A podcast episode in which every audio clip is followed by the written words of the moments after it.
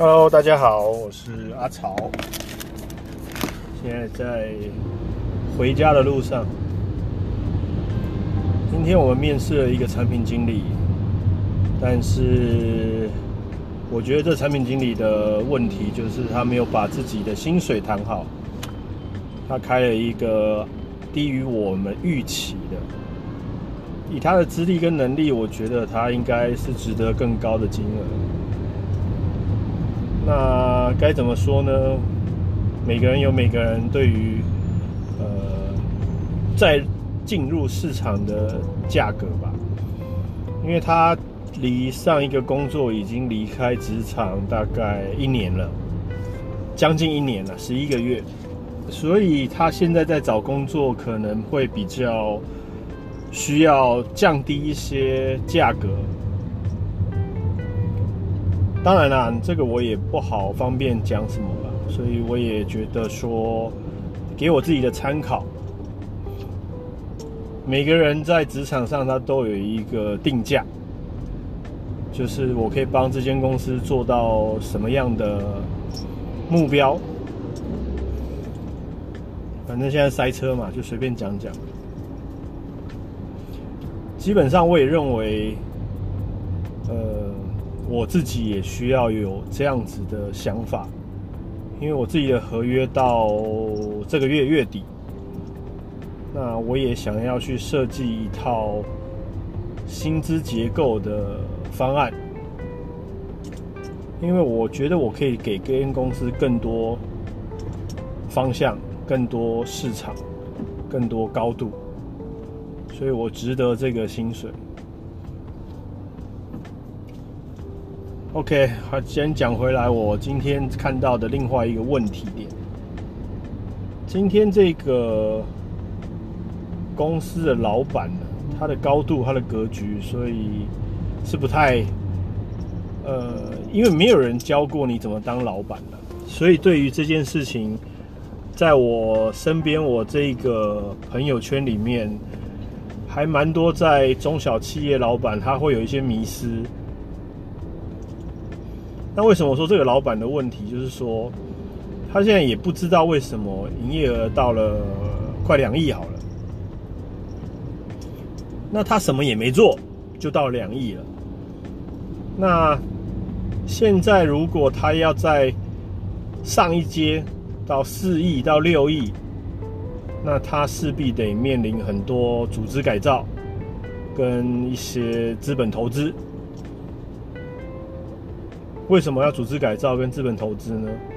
因为他到快两亿这个阶段，他都是亲力亲为，他不愿意授权，所以不愿意授权，当然就是我们其实上班是没事做。那上班没事做。我就很轻松吗？也不是啊，我有心理压力啊。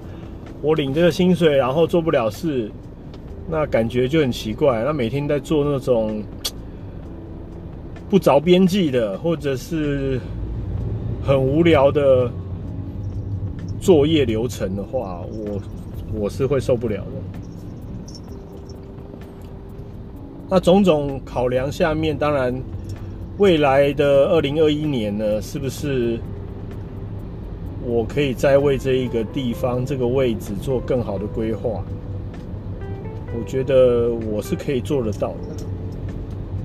当然也要看这个雇主、这个老板、这个合作商，他有没有心思，或者是他愿意继续授权，呃，或者是观念成长到一个规模了，他自己顿悟了。他该放手，让属下去完成他不应该去插手的东西。因为一旦他插手了，属下就没有全责去好好做好他的事情。因为我怎么做，最后还要过老板。过了老板呢，如果又不又不喜欢，又要从全部打掉重练。那如果全部打掉重练，那你就来做就好啦。那不然你就一直在旁边啊！我每天每小时给你回报我的想法的工作进度，对，那你就可以全全百分之百掌握。那你就不需要人才啦，你只需要一个打字小姐，打做一个低阶劳工的工作。你想什么我就帮你做什么，你想什么我帮你写什么。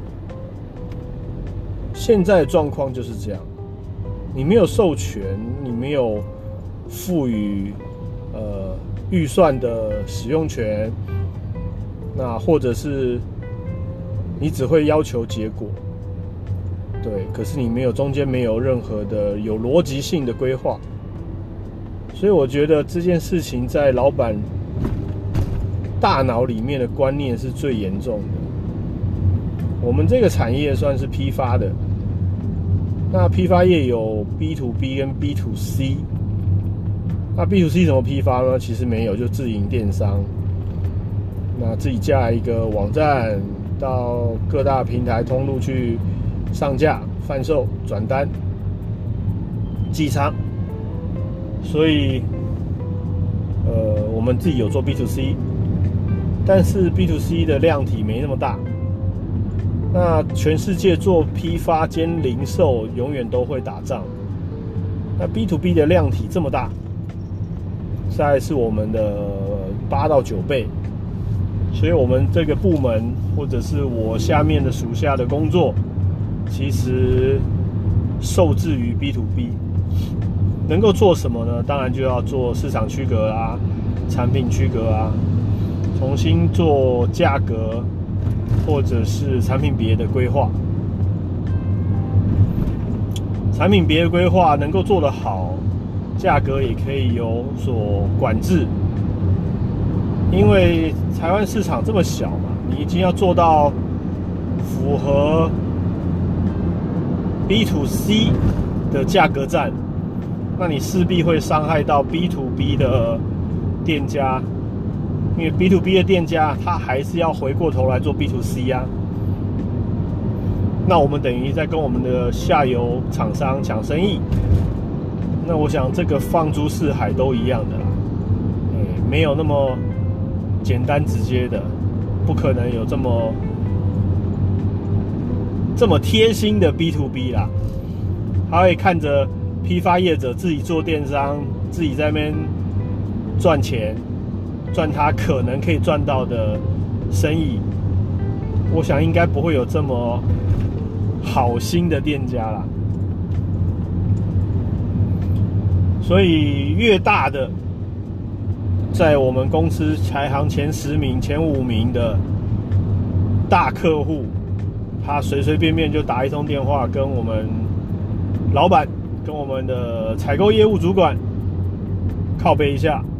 妈的，那做电商的就得摸摸鼻子，去符合大型客户的脾气。想到今年三月份的时候，很多或者五月份、六月份的时候，也有讨论过这一件事情。老板都说：“那我来睁一只眼闭一只眼啊！”我就暂时不知道啊。但实际上，今年双十一的时候。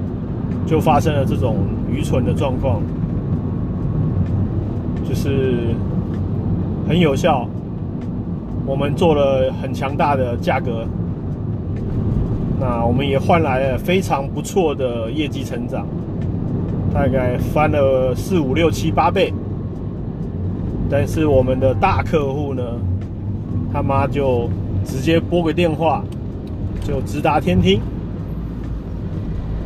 那当然，在这种寄单转单的平台，我们可以装傻，当做哦我不知道哦不知道哦，自己骗自己人也可以。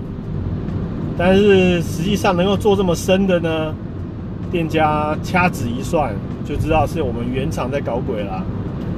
所以讲什么谎话，其实都没有办法去掩盖这个事实。所以呢。我们大概就掰了一个哦，是平台自己牺牲利润，来试图跟其他的电商平台做市场 PK。当然，这是一个无从查证的完美借口，所以我们当然，我这个部分的责难当然就安全下装了嘛。但是老板就不好受啦，他过没几天就跑去在大客户面前罚站，被骂到假懒蛋这样子。事实上，可能也是我们害了他了，但是当然钱也是他赚的，市场也是他的，所以我是觉得还好。对他就是要交换嘛，就是要条件嘛，对啊。总不可能说用原价在双十一就可以拿到六七八倍的业绩订单。如果可以做到，那我们平常是干嘛？白痴哦，对不对？所以，我觉得老板自己要想清楚，他要换到什么东西，而不要愚昧的，就是跟我们讲说啊，我想要怎么怎么样怎么样，然后。不经思索的、没有逻辑的，就要我们达到这种业绩金额。对，如果这么简单，那么全世界都可以当老板了，就自己在那边做梦就可以了。实际上不行嘛。所以我想，价格、市场定位都是非常重要的。但是不同角度呢，它都有不同角度的。思维模式。那他现在站在批发业的老板的身上，他当然希望是维持批发的业绩，又可以经营自己的通路，因为避免通路持续扩大，那下游店家自己集合联合采购，或者是被收购以后，产生一个非常巨量的采购。讨价还价的实力，那我们是不是要妥协？是不是要选边站？这个我们就不得不妥协了。如果换做我是老板的话，我可能也会陷入这两难的抉择。但至少我会很明确的知道我该怎么做，因为我是从网络来思考这个市场跟这个价格。你不管要怎么做，你要面对的就是下游客户的 complaint，那或者是国外品牌商 MOQ 每年最低采购量、货柜量，那这种呃进口代理权的条件。在我看来，就是很简单，品牌旗下的系列做区隔。你线上要自营，就线上自营嘛。大陆也是有啊，你有线下的权利，也有线上的权利。那我们就是做一个区隔，你要符合一些条件。你才足够拥有这个线上的销售那个代理权、批发权。你不能说批发了，线上没什么批发了，就是线上零售的权利。但目前这样子算一算，我觉得金额还是蛮蛮难做到的啦。如果只靠我们自己，但是如果锁锁区域、锁系列。针对特定的系列，我们可以限制某个通路商来销售，搭配我们自己电商的竞争，我觉得应该是可以做到的。但是不知道，这是我自己纯粹在幻想吧。我也不知道它是不是真的能够帮助我们做到。我想要的市场区隔的价格，跟那个份额是不是又比较特别，可以满足一般 B to B 他们的施压？大家会看了说：“哎，这个产品不错哦，价格一直维持的，那我想要拿，你不要线上不要卖了啦，让给我，让给我，或者是你也给我卖啊，你线上继续卖，我也跟你一起卖。”他也想要分一杯羹嘛。他不想要跟其他同业竞争，对，所以我觉得公司如果手腕够，口袋够深，那就做一个价格区隔出来，独立细分一些产品别，就是网络独卖。啊，我想这在那个台湾大哥大里面也有啊，很多很多包月模式都是网络限定嘛。我觉得这个是蛮好的。那电信业当然它的条件大，所以它可以去谈这种东西。对，它可以是跟呃下游做一个区隔，反正你只有跟我们配合啊，你没你没有其他的。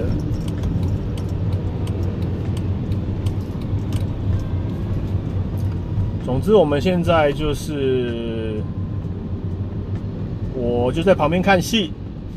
因为老板怎么做决定，我怎么样都可以配合，只是我的配合的深度跟难题是不同的。对，因为我当然我也想要提升我的价值嘛，但我的价值是不是呃老板愿意给的？我觉得这是互相的。那我能够做到的东西，如果他不愿意放。他还要绑在他自己身上，那相对你就不要绑着我嘛，我可以做其他的事情。对，所以当然，在我这个角度，我这个资历，我的人脉，我是可以跟他谈这件事情。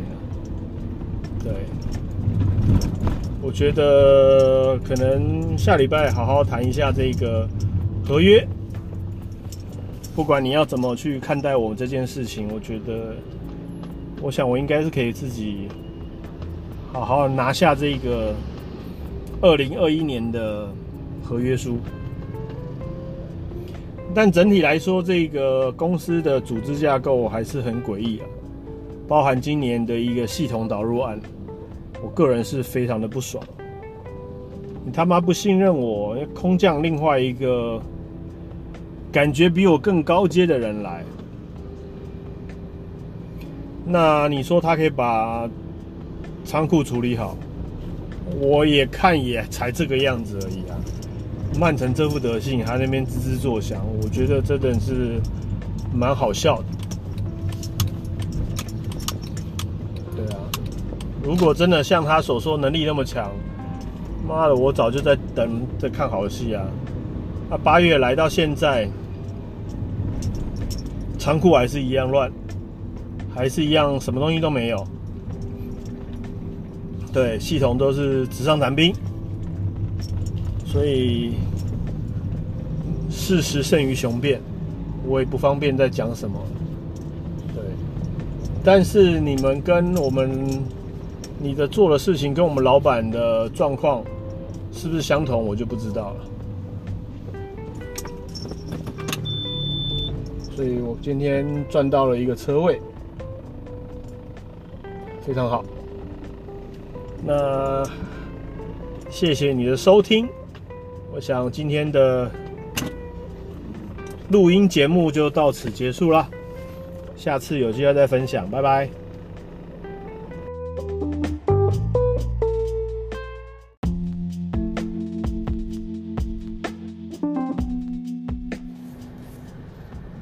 叫做品牌？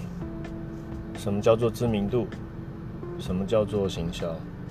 什么叫做品牌行销？大家好，我是布莱恩。今天我们要讨论呢，或是我要分享的部分，大概就是什么叫做品牌这件事情。当然啦，很多人都知道什么叫做品牌，但是真的懂什么叫做品牌的这件事情呢？我真的觉得还是有很大的落差。以我辅导过的企业来讲，我觉得他们对于品牌的认知其实是不够的。怎么讲呢？他们可能在脑袋里面呢看到了很多呃产品，产品上面有很多名字。不管是吃的也好，用的也好，穿的也好，那他们会以为那个名字这件事情的产生是天上掉下来的灵感，所以呢，他们就以自己的思考范围来决定产品的名字。当然，这个产品有可能是一系列的啦。对他们就是想好哇，以后我要把所有能够拿到的吃的、用的、穿的这些东西聚集在这个名字下面，他们就叫做品牌。但是实际上呢，我真的觉得这个事情是蛮蛮大的出入，因为呢，有些东西不是你有给它一个名字以后，它就有灵魂了。实际上，他们根本不懂什么叫做品牌的定义，就在这里。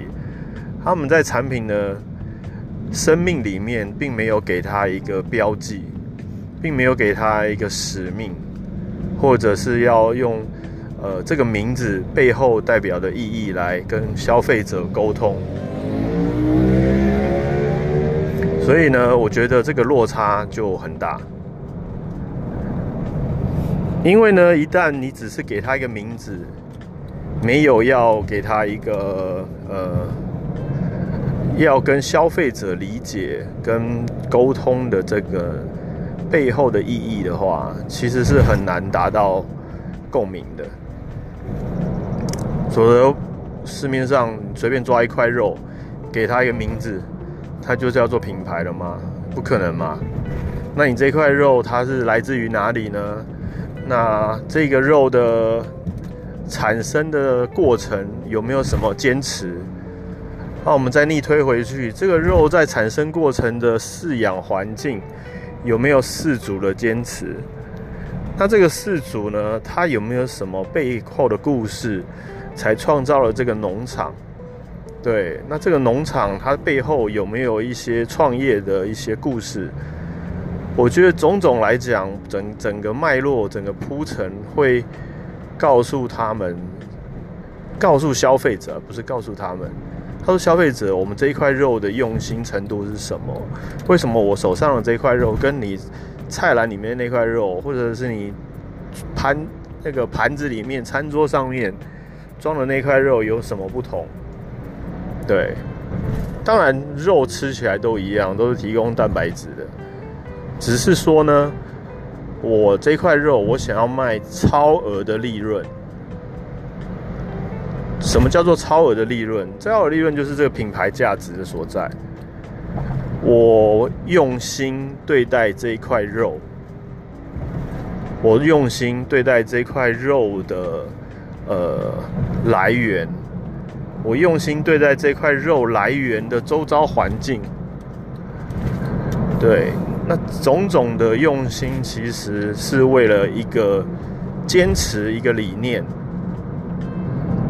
那当然，这个理念、这个坚持，当然一定是有一些意义的。例如说，友善环境啊，呃，友善动物啊，或者是友善很多很多健康，呃，一些疾病问题、一些遗传问题，或者是黑心的问题，种种。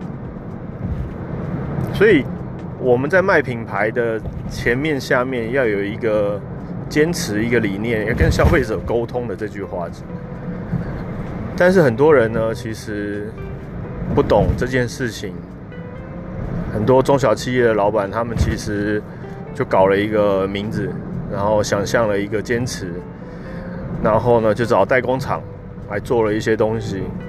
当然，代工厂就是代工厂。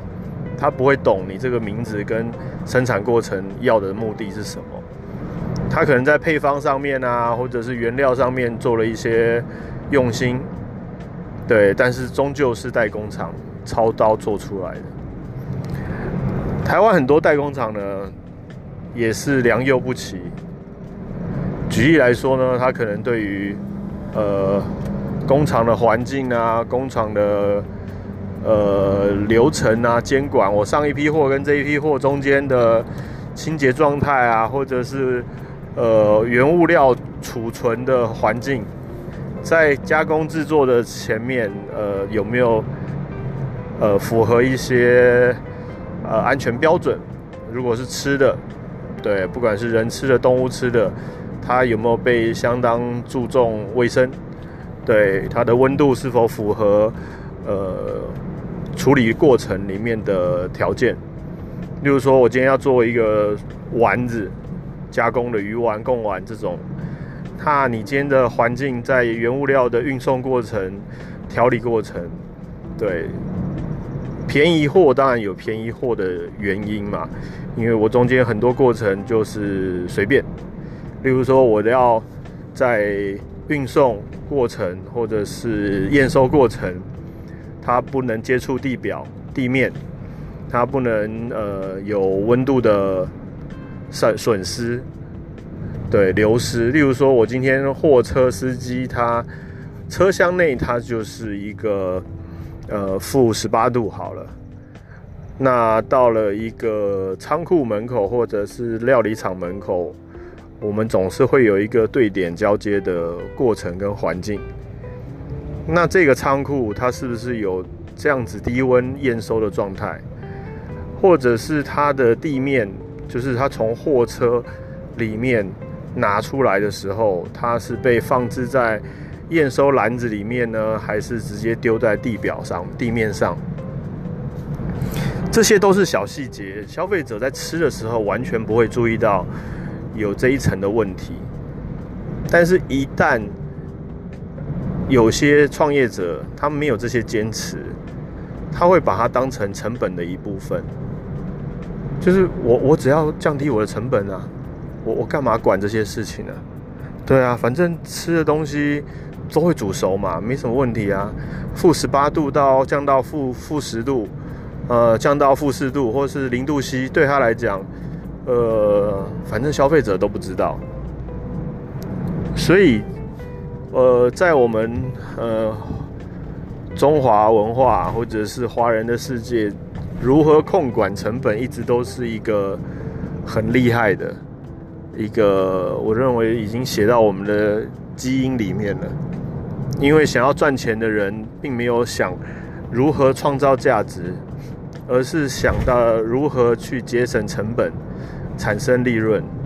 因为市场在竞争嘛，那同样的价钱下面，我如果有优势，可以降低这些成本，对，那我有很多条件、很多朋友、很多资源，那可以帮我完成这个一定售价下面的成本管控。那我就不用特别去花心思去跟消费者沟通哦，我的品牌的理由背后的坚持是什么？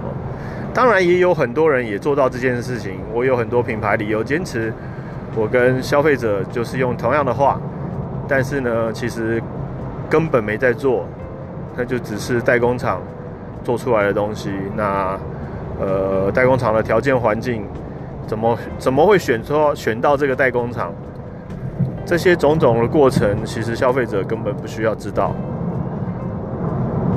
就好比青鱼，在超市里面买到的一片可能六十几块，那你到海产店或者是你到渔港吃的，或者是鱼市场批发来的青鱼，它可能成本才十五块、十九块、二十块。对，那如何变成六十几块？当然有很多过程，但是你在处理鱼货的中间，你整理整个的环境流程是不是有温度控制？对，那所以为什么你要买呃国外的青鱼，而不是买台湾的青鱼？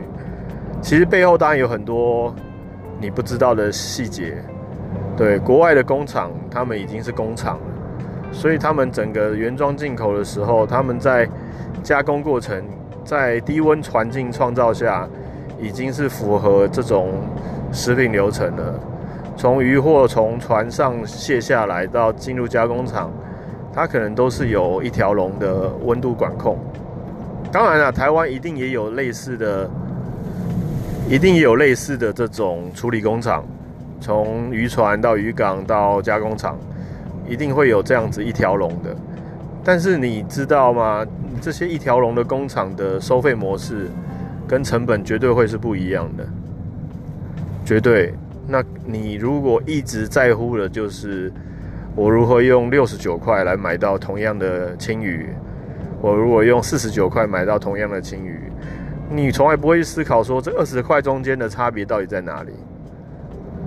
如果只是现在这种环境下来讲，当然所有的都是由价格来决定市场跟消费者要不要购买。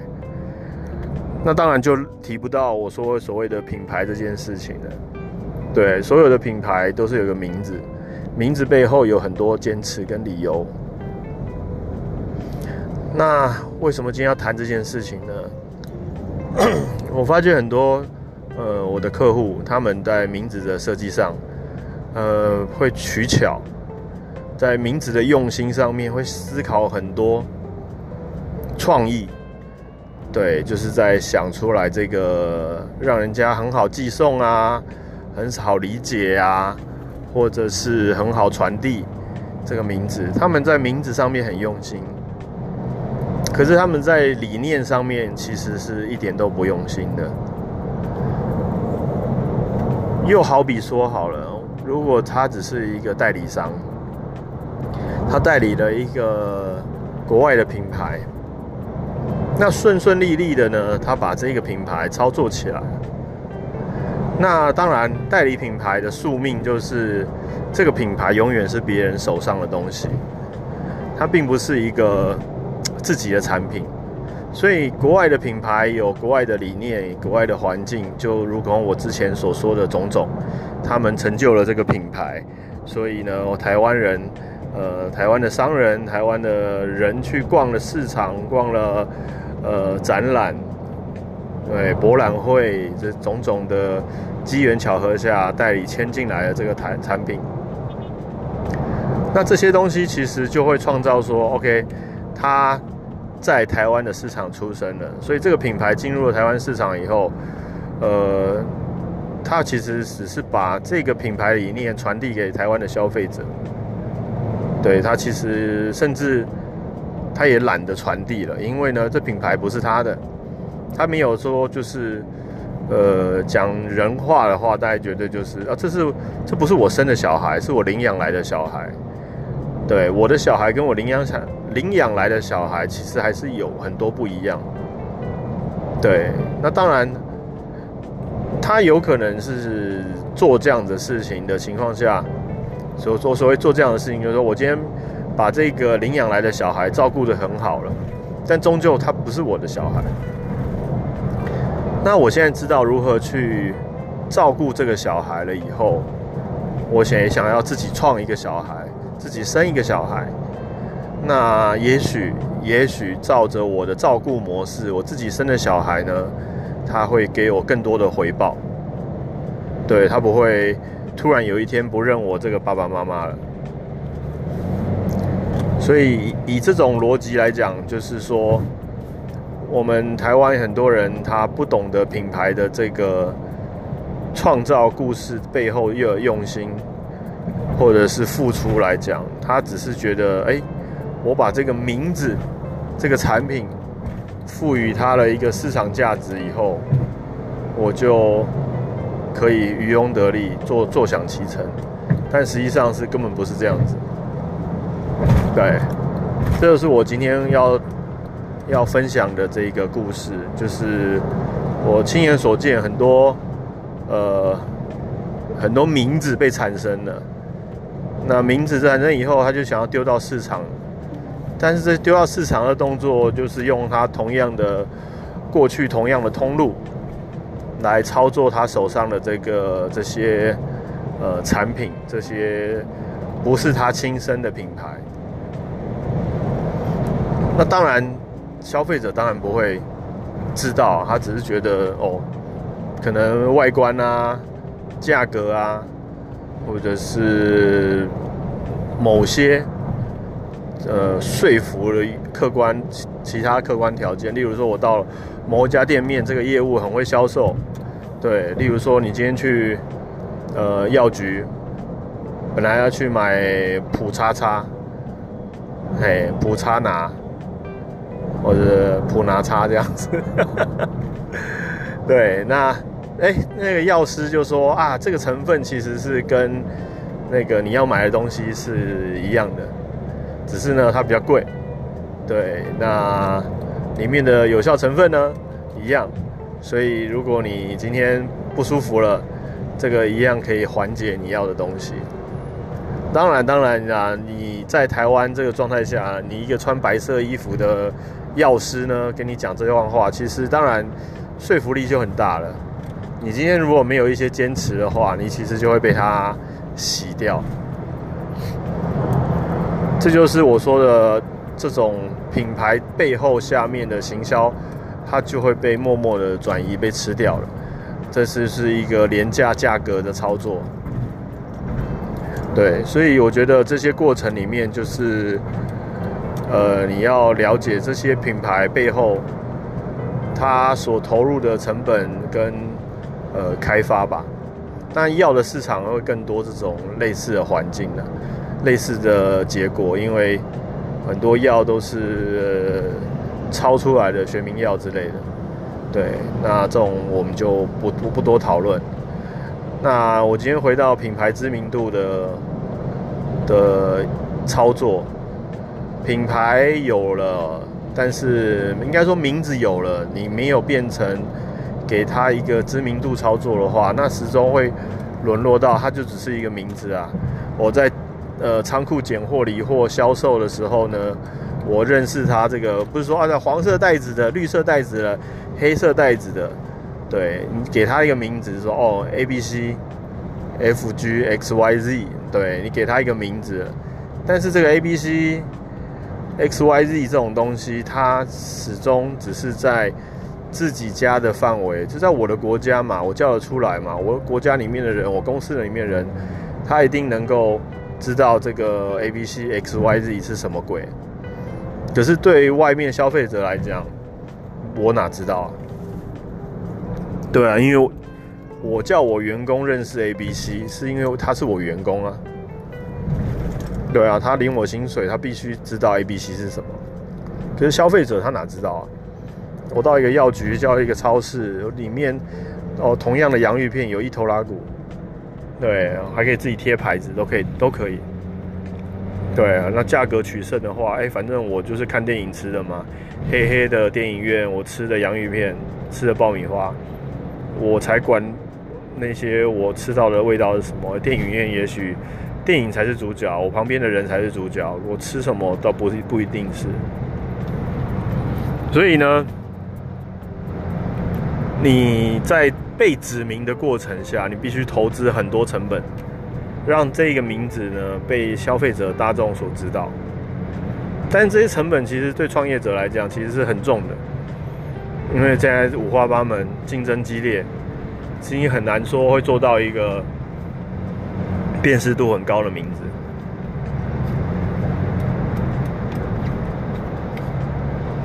那这种东西其实会造成。呃，价格竞争的窘境，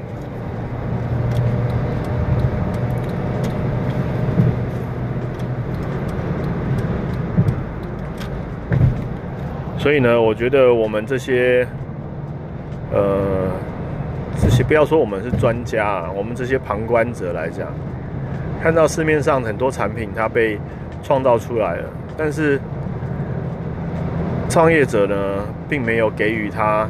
相对的行销成本没有相对的把这个名字公告天下，以至于呢这些呃消费者在不知情的情况下，当然我的成本价格就不会被提高嘛。因为呢行销成本在品牌里面，如果你没有意意识到这件事情的话，它当然不会出现在你的成本里面。例如说，我本来就很熟悉这通路，我不需要呃花时间去介绍我的产品，因为呢，消费者到这个通路的的量就很大了。我只是浑水摸鱼，我用价格竞争。例如说，爱茶味的产品四十九块，那因为我没有知名度嘛，但是我进了这个超市以后呢。四十九块的东西，我没有广告成本，我可能卖三十九块。但是我还是会跑啊。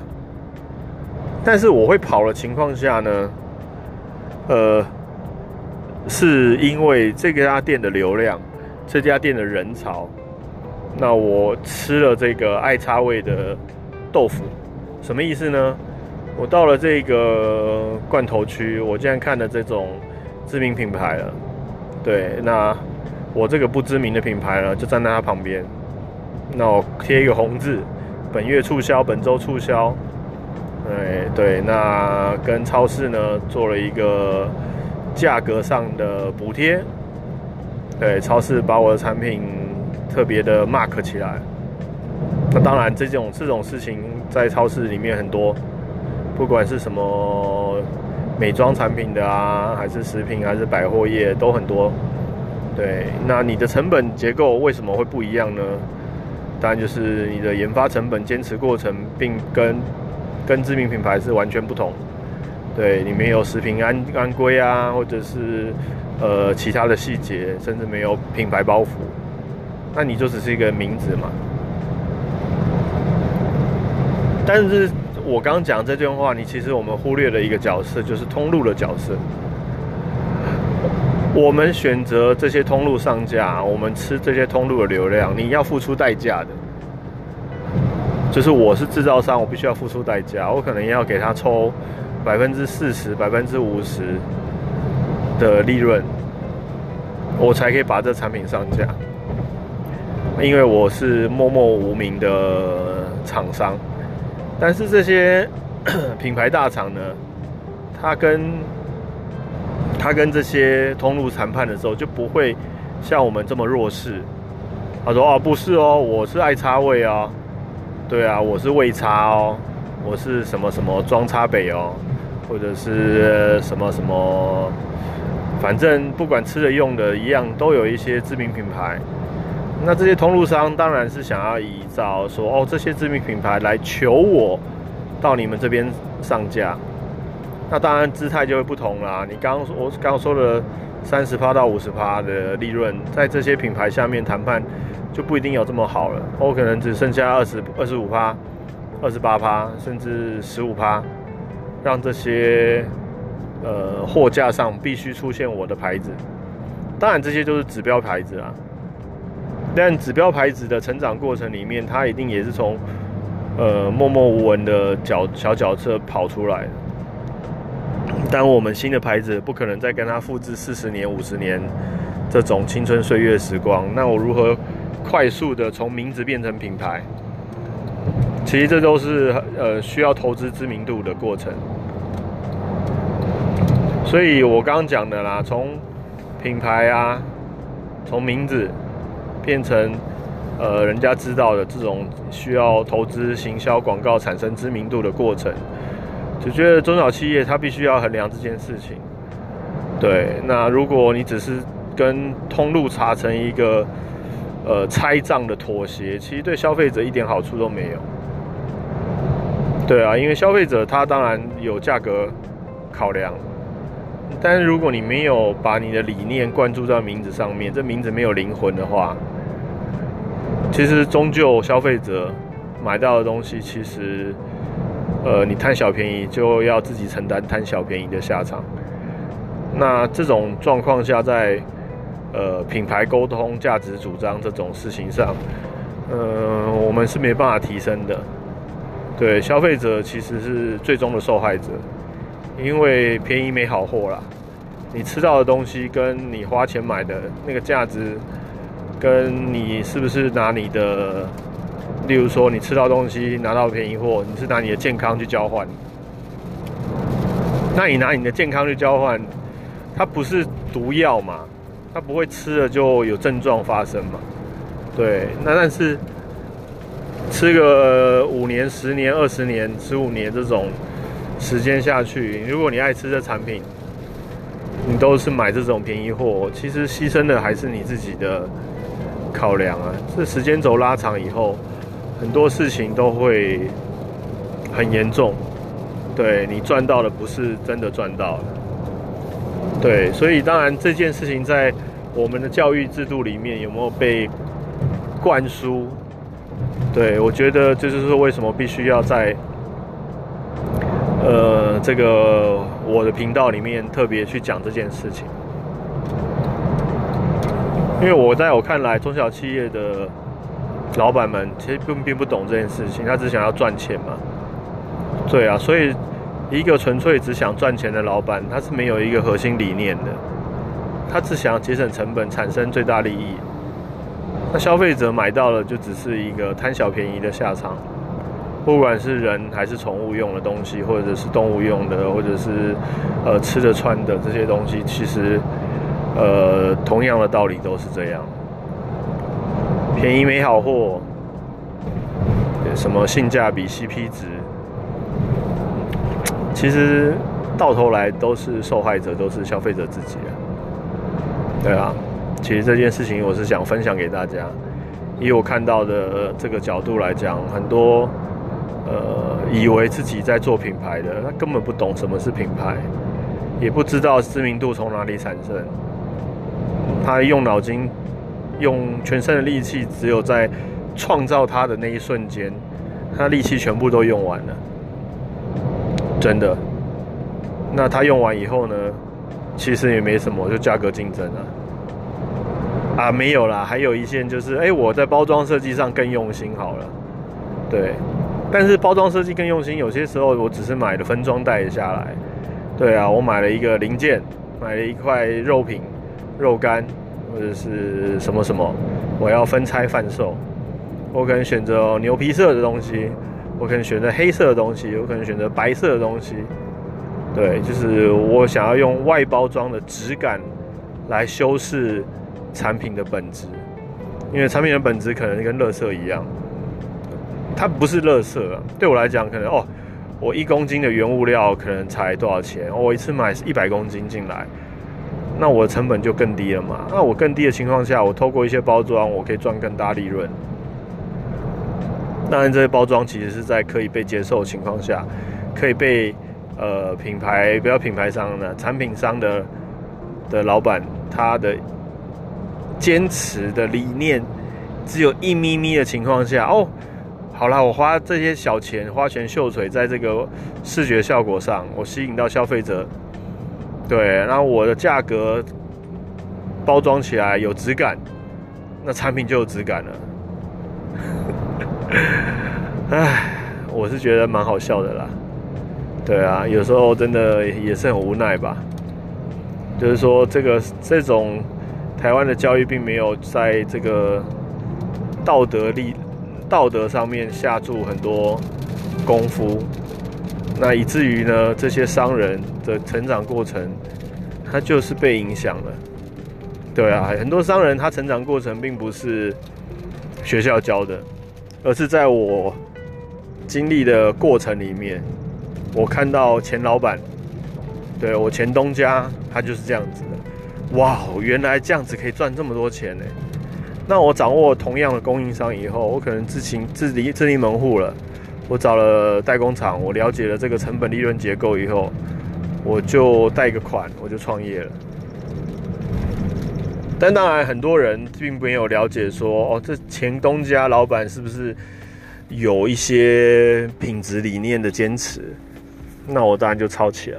但前东家老转也可能变成一个不好的示范，对，那我有可能，我我就不想要跟他变成烂人，但极少数啦，我觉得极少数，对，我觉得刚毕业的学生他都是很多热忱投入到某一个业界，对，不管是服务业、制造业，然后是呃研发的，对，但是这种过程里面，他就是等于是学校以外的教育。那如果市场上都是一些想赚钱的烂老板来讲，你被教育到的这种道德良知吧，你可能就会被影响。对啊，因为这些在市面上就是充斥着这些呃挥金如土的这种这种老板们，因为他们从这些没有道德的地方赚了很多钱。那你创造了很多不公平的，呃，这种这种这种阶级地位出来。哎，我开名车，我住豪宅，对，但殊不知我其实是用黑心赚来的钱，在这个资本市场，在这个公立市场里面，人家才不管我怎么赚到钱的呢，就是老子有钱。那我的员工看到这样子的人也可以赚到钱，一个是变成他这样子的状态，一个是不耻，我就自己创业，对，所以当然很多现在很多新创公司，很多很多小农企业，他们是想要走出自己的一片天空，当然这些人就会懂我刚刚讲的什么是品牌，什么是价值坚持，所以。我今天分享这些故事，只是说，以我看到的很多案子来讲，我内心其实是不屑的。对，那当然，在我的立场上，我不是不会告诉他们，呃，我我我想要怎么做。对，因为毕竟公司也不是我的，但是我只能从旁边告诉他，这样其实是不对的。你应该呃思考如何去。呃，把你的名字变成品牌，对，那你的沟通过程是什么？对，当然啦，有些黑暗的黑心的商人，他还是会来找我。对，那当然，黑心商人会来找我的情况下，我并没有，呃，没有办法，我当然会衡量我自己的角度啦。对，那他透过某些原因过来找我的情况下，嗯，他只想要听到他的答案。对，那我能够告诉他的答案呢？也许不符合他的理想，对，不符合他的坚持，他就会觉得哦，那我们的痛调不合，他可能付过了一次的服务费、咨询费用以后，我们就不相往来了。所以这种东西，我觉得也无所谓，对啊，都是缘分嘛。那但这种这种会。这种会遭会有报应的这种老板们，我当然希望可以公告大家啦。但是这种本于道德来讲，我们实在是没办法讲那么多。但是我除了告诉周边的朋友要小心那些老板背后做出来的产品，对，那不然这种不管会不会讲话的消费者，他用到了、吃到、穿到的，其实都是黑心商人了。对啊，那台湾的法律制度有没有办法惩治这些黑心商人呢？就是没有办法，就是没有办法，不然市面上不会这么黑啊。对啊，为什么我们喜欢日本的职人呢？因为他们会坚持一些事情，会坚持一些理念。可是呢，台湾的名字呢，用了很多什么什么职人，什么什么达人，结果根本是屁嘛，他根本没有历史，根本没有故事。对，当然。很多祖传秘方啊，如何如何的，我觉得接近这种用名称来欺骗世人的，对，我只是觉得遗憾而已。当然，我自己小小的力量，如果在今天可以发挥出来，当然我觉得是更好的。对，所以今天录制的这一集分享给大家，那大概就这样子吧。好，谢谢大家的聆听，我们下次见，拜拜。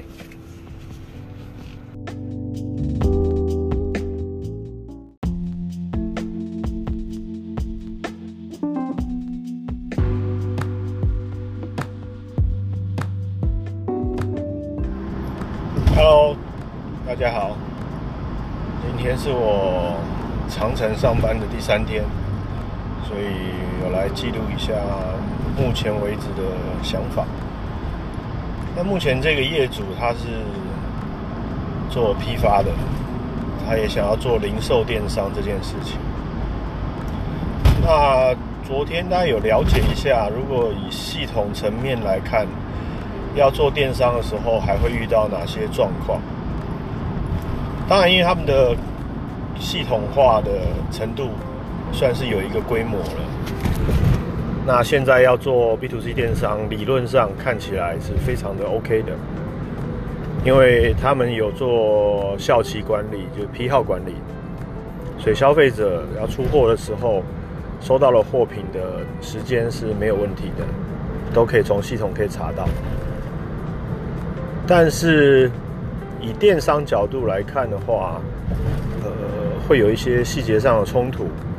例如说，我批发的话，可能单独的是一箱一箱出货，但是那个零售电商这件事情，可能不一定每个消费者他在愿意做新尝试的时候，他是买一整箱的，他可能是买呃散罐、两罐、三罐，然后来测试测试。希望他家的猫咪或者是狗狗会习惯这个新的口味、新的品牌，这是饲主的心态嘛？对你今天没吃过，你不可能，比如说是宠物没吃过了，就是你自己人在买东西的时候，他还是会有害怕的。对，哎，这个口味家里小孩不是是不知道喜不喜欢，那我先买一包来试试看。对，所以那如果口味不错，你才会走到团购那个部分。我整箱大量采采购这部分，我觉得这是以消费者思维的角度来看，但是仓库主管当然没有用消费者角度来看，而是看他的本职这个工作内容里面，他会不会造成困扰，会不会在管理上有一些麻烦，不管是人啊、货啊、动线啊，然后或者是。细节的部分包含是电路，哎，你要做这件事情，你要增加呃那个出货的柜台，出货柜台上面是不是有监视器？那要监视器一定要有电路啊，对，那有电路，然后格局要改变的话，也是一个工程。所以在这个抗拒心理层面上，我不能说这件事情不存在，或者是没有表现出来，就就就。不去先预先设想这件事情，因为换位思考是很重要的。那我站在他的角度思考，那我也会想把我的角度思考层面跟他讲。那这个部分就是货物的部分。那货物的部分有包含还有呃系统的逻辑。怎么叫系统的逻辑呢？呃，如果今天要出整箱的，那以批号管理的话，还是先进先出嘛。但是以系统来看的话，它不会出散装的，它一定都是出整箱的。散装的可能要透过人为的强制指定，才会让你可以出散装的。因为以批发逻辑来讲，出散的另外那个散的那个部分，其实要卖给谁都很难讲，所以他们的出货单位数都是每箱每箱出货，这是很合情合理的。那但是电商既然会出到散的，那有可能就会破坏这个规范。那破坏规范的状态下会有什么样流程呢？就是我去系统叫你去这个地方拿了十罐，十个罐头里面理论上一箱二十四，还剩下十四罐。那十四罐里面，他会他会先出散装的。会先出效期短的，那这个部分在优先顺序上，散的跟效期短的，它会优先在处理。可是因为系统里面它逻辑会用一箱一箱来出，所以它不会去帮你计算说这个呃散的跟零的它到底要减怎么怎么减法，它单位是箱嘛？对，所以到头来如果你买一个呃三十罐，三十罐理论上要出。呃，就是一箱又六罐这样子，但是在系统上面可能会先把这个十罐先拿掉，因为库货货架上有十罐，他又要叫你再拆一箱，对，所以这个的思考逻辑可能在当初在设计的时候有一点，有一点只偏当下的现况，而没有思考到未来如果要做 B to C 电商。当然，这很合理啊，这很合理啊，对对对，所以我只是说这个目前的设设计，呃，表面上看起来很符合呃电商的需求，但实际上在货货品管理上跟仓储的系统逻辑上都不太相同。当然，我觉得这东西都是主事者要不要去克服的。如果他他在这个方面，呃，不妥协、不妥协、不修正，不接受，当然就要维持批批发的营收，而不去管这个系统上的问题。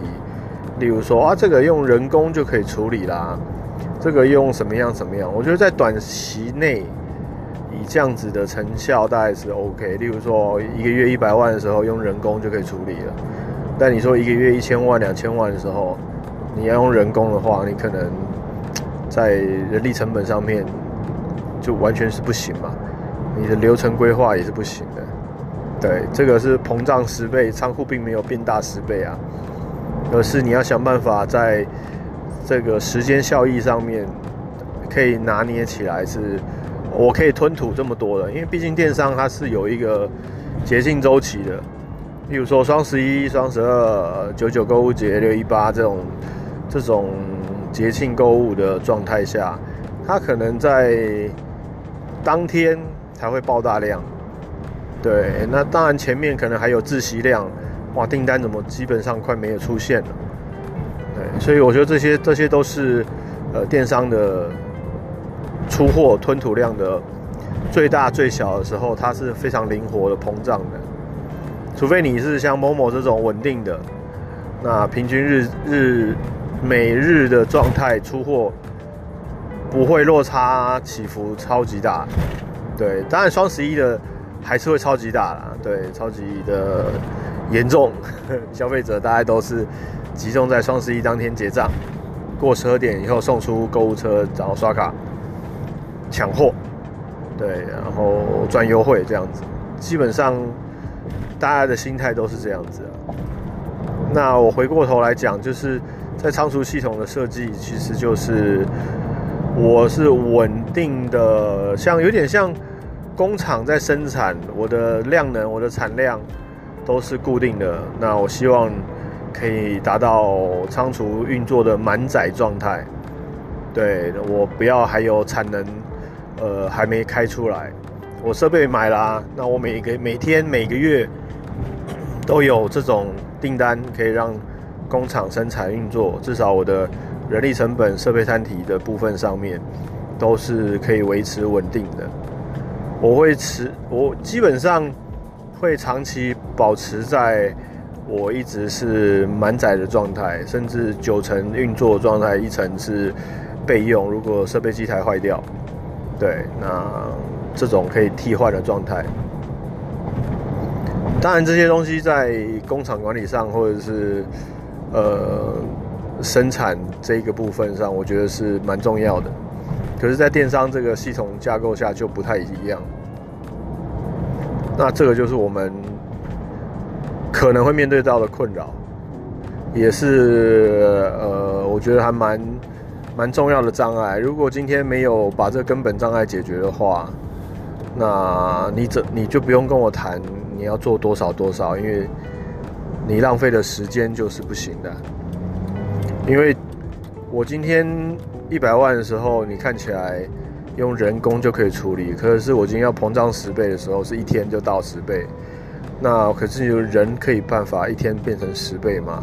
人力派遣公司都没办法给你这个答案吧？对，这其实就是需要透过及早规划，那才不会造成呃消费者的等待是过长。然后甚至取消订单。当然，现在虾皮进台湾，它造成的购物习惯的改变，例如说超取了取代了宅配，那超取取代宅配，然后虾皮的呃到货时间呢，也会不像呃黑猫宅急便今天订明天到这种快速的，虾皮通常的时间都比较长一点。但如果虾皮可以做到今天订明天到，当然会给这些订订购的用户啊，或者是使用者，哎，这是有好感的。喂，我今天在这一家虾皮卖场订，有快速出货的功能。对，不然虾皮比较没办法去控制到货时间。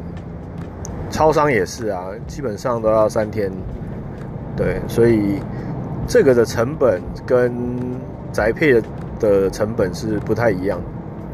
对，所以消费者在享受网络订购的时候，呃，我刚刚讲就是虾皮它改变了台湾消费者的使使用习惯，对，所以呃电一般平台电商它过去通设计的宅配物流这样子的呃收货生态也被教育，然后改变了消费者呃今天订明天到的这种依赖感，因为今天订明天到对于订单拣货出货的时间压力很大，因为宅配人员他可能在下午五点六点他就要把货收走了，所以五点六点就是一个截止日。那收到订单跟处理的时间，你可能早上十一点结单，那只是有中午休息一个小时，那你可能只有五个小时在在拣货，对，五个小时你可以吞吐一百万没问题。那五个小时如何吞吐一千万，那就很大的挑战了。所以今天要设想是说，我们今天，嗯，我我们如果做大的情况下，这个时间成本要浪费多久？对，因为在之前的业主里面，他就有遇到这种状况。对，不要说 D 加二、D 加三啊，他 D 加十几天的都有。所以这种状态，消费者怎么可能会回头？我去别地方买都比你还快。我的狗都快饿死了，我的猫都快饿死了。对，那这种东西，如果呃经营者他没有这个消费者的观点的话，那当然这个这个像是心理吧，消费者心理学这件事情，他一定会算是踩了红线，然后业主还很自豪的话说：“哎，我这样成本多少多少。”可是他的隐形流失的会员，基本上就不会再来买了。对，那你前期的投资的行销费用，也就丢在水里一样。然后接着再说，我今天在讲其他的部分，就是在呃经营者思维这个角度啊。那经营者思维还有一个就是，我们今天优先顺序，因为我在批发跟零售同时在卖相同的货品的时候，一定会有一些的纠纷嘛。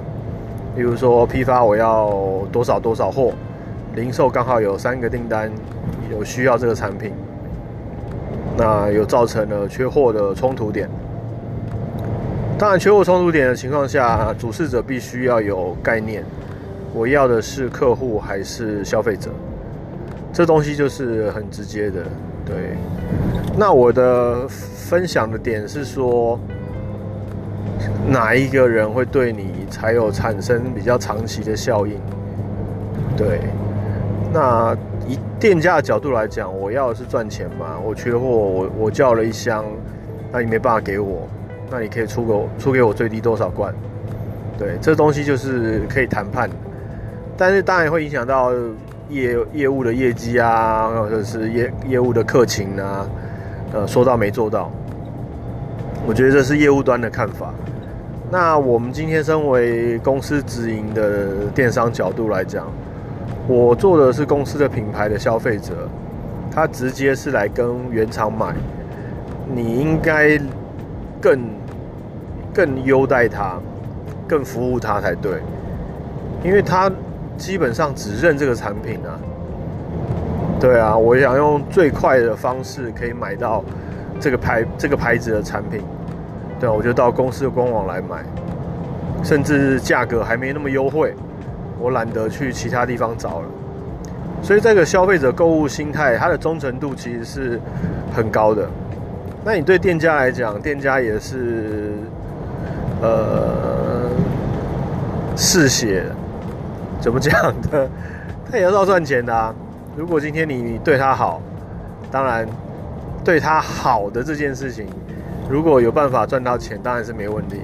但如果只是因为对他好，然后但是没有钱让他赚，我觉得他也是把你当朋友而已。对，在长期经营上面、合作关系上面，他们还是唯利是图，这是很正常合理的。对，所以呃，消费者的金额可能是小的，可是他的忠诚度跟购物习惯会是这个动机啊，是大的。那店家呢？基本上，除非除非是店家的客人订货，那店家意思一下订货加囤货，我两个都做。对，那这是业务很强。但是如果只是帮客户待定，我店面根本不囤货，那你说这样有什么客情需要处理的？对，那这种店家其实反而是需要被标记。但我相信啊，一般业务不会跟公司讲这件事情。对啊。那接着就是说，如果在这个选择上，我当然希望，呃，我会争取让业主去理解这个前后的因果关系，这个品牌忠诚度到底是消费者还是店家？我觉得这都是非常，呃，需要在现阶段当下就要明确建立好这个原则是什么。那有幸前前一任的。呃，业主呢，他是蛮明确的，他是以消费者为优先。我觉得他会做成功，就是这个这个原因啊。最做零售成功，要满足形形色色的消费者，真的不容易。但是如果消费者至上那种概念，我觉得他是这个做品牌是有有有 sense 的。那接着我们再提到说，如果在批发零售在结账层面上面，那系统的思考本位主义是哪一个部分？例如说会计层面，例如说仓储层面，例如说电商的层面。每一个人当然都是希望快速简单，不要麻烦，对。但是平台它的各个平台的单据表现、订单结结构。都是不同的。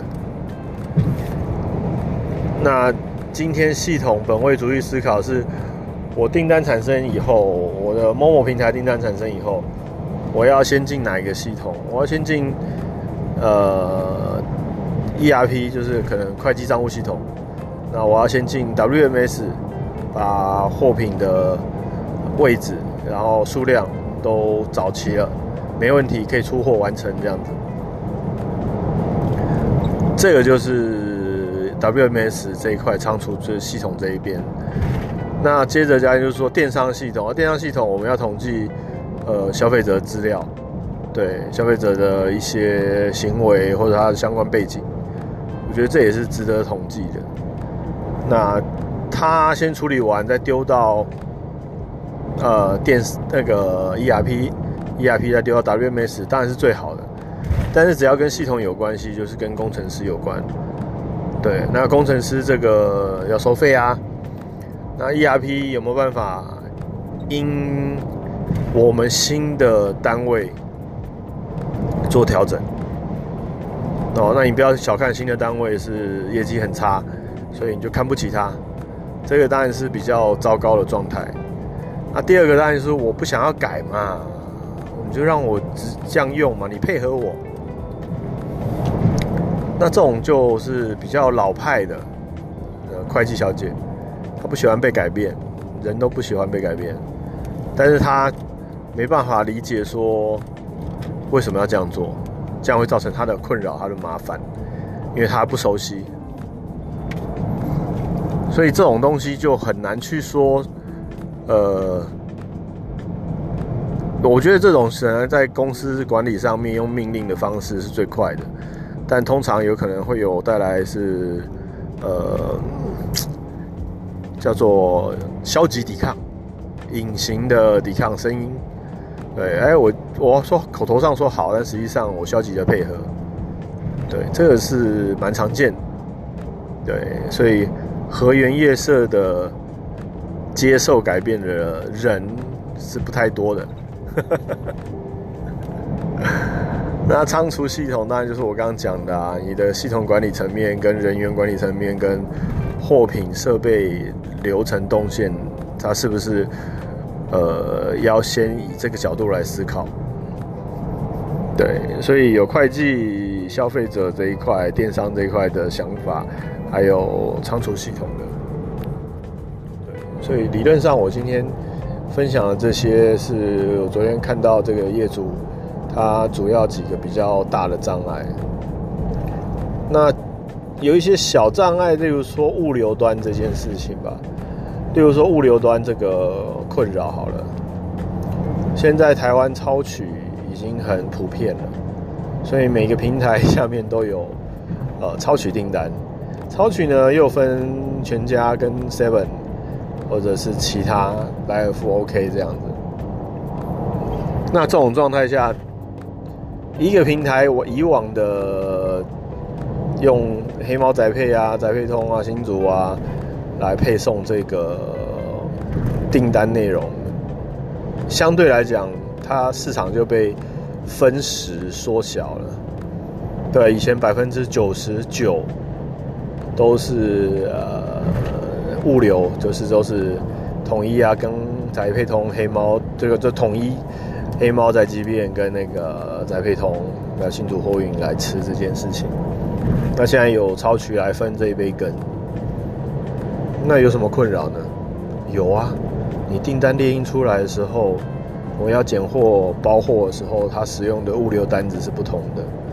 物流单不同，就会造成分分单的时候会困扰啊。我今天这个平台里面，我我其实我我要配的物流单是哪一个？你不能搞错啊，对吧？你物流单跟订单搞错情况下，你就会出寄错货啦。A 的货寄到 B 的地方去，B 的货寄到 C 的地方去，哇，这天下大乱。所以这个是比较上述物流端的延伸吧，对，在宅配单的分配上跟产生上面，还有时间点都是不太一样。对，以上呢大概是我这些这些经验谈啊，那关于这个如果批发业者要做零售通路这件事情，我的心得感想，谢谢。